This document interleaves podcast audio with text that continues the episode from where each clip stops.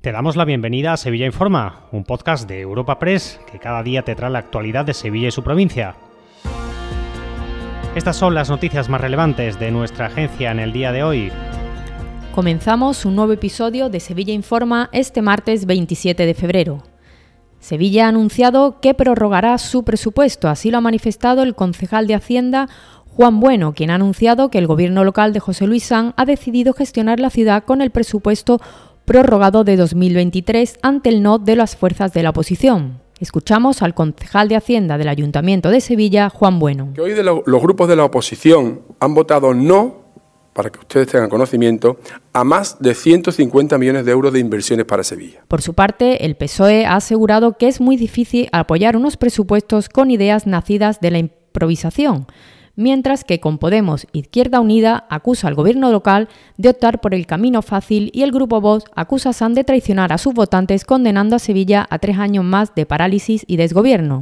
Escuchamos a los portavoces de los grupos municipales de la oposición, Antonio Muñoz, PSOE, Susana Hornillo con Podemos Izquierda Unida y Cristina Peláez, Vox. Es muy difícil que podamos apoyar unos presupuestos que además que son ideas nacidas para la improvisación la prórroga del presupuesto es un fracaso político del Partido Popular al frente del Ayuntamiento de Sevilla. Pero es que además es una pésima noticia porque va a lastrar la gestión municipal. Ha tomado la decisión de despreciar la mano tendida de Vox para formar un gobierno fuerte y estable y gobernará con un presupuesto socialista prorrogado. Más asuntos. El alcalde de Sevilla ha asistido al acto de presentación de los 11 nuevos autobuses de Tusán que se incorporarán a la flota a partir de este miércoles, tras una inversión superior a los 7,6 millones. Se trata de vehículos articulados y 100% eléctricos que prestarán servicio en la línea de bus eléctrico rápido que unirá Torreblanca y Sevilla con Santa Justa. En su primera fase, pero hasta que finalicen las obras de construcción del carril bus segregado, los vehículos prestarán servicio en las líneas de mayor demanda. El alcalde de Sevilla, José Luis Sanz. Autobuses de última generación, 100% eléctricos, todos de piso bajo, con lo cual son más cómodos, eh, todos dobles, eh, todos con plataforma para personas con, con movilidad reducida. En definitiva, un salto de calidad muy importante el que se da con la adquisición de, nuevos, de estos nuevos vehículos.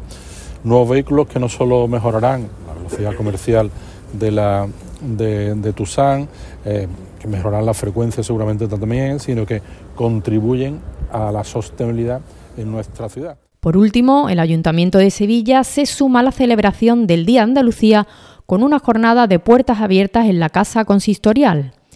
El presidente del Pleno, Álvaro Pimentel, ha subrayado que qué mejor oportunidad que este 28 de febrero para abrir las puertas de la sede del ayuntamiento a sevillanos y visitantes. Se trata de un recorrido por las principales salas del edificio, como el Salón Colón, el Salón Santo Tomás o las salas capitulares alta y baja. Escuchamos al presidente del Pleno, Álvaro Pimentel. Qué mejor manera de conmemorar el Día de Andalucía que abriendo las puertas de la casa de todos los sevillanos. El Ayuntamiento de Sevilla es posiblemente uno de los monumentos más desconocidos de nuestra ciudad. Por eso animo a aprovechar esta jornada festiva para conocer, mediante un recorrido guiado por el edificio, espacios tan emblemáticos como el Salón Colón, la Sala Capitular Baja o el despacho del alcalde.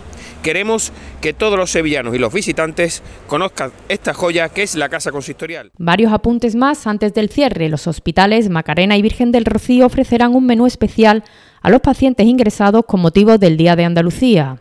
Y la Real Orquesta Sinfónica de Sevilla celebrará el 28F con un divertido concierto para niños y familias que tendrá lugar en el Teatro Alameda.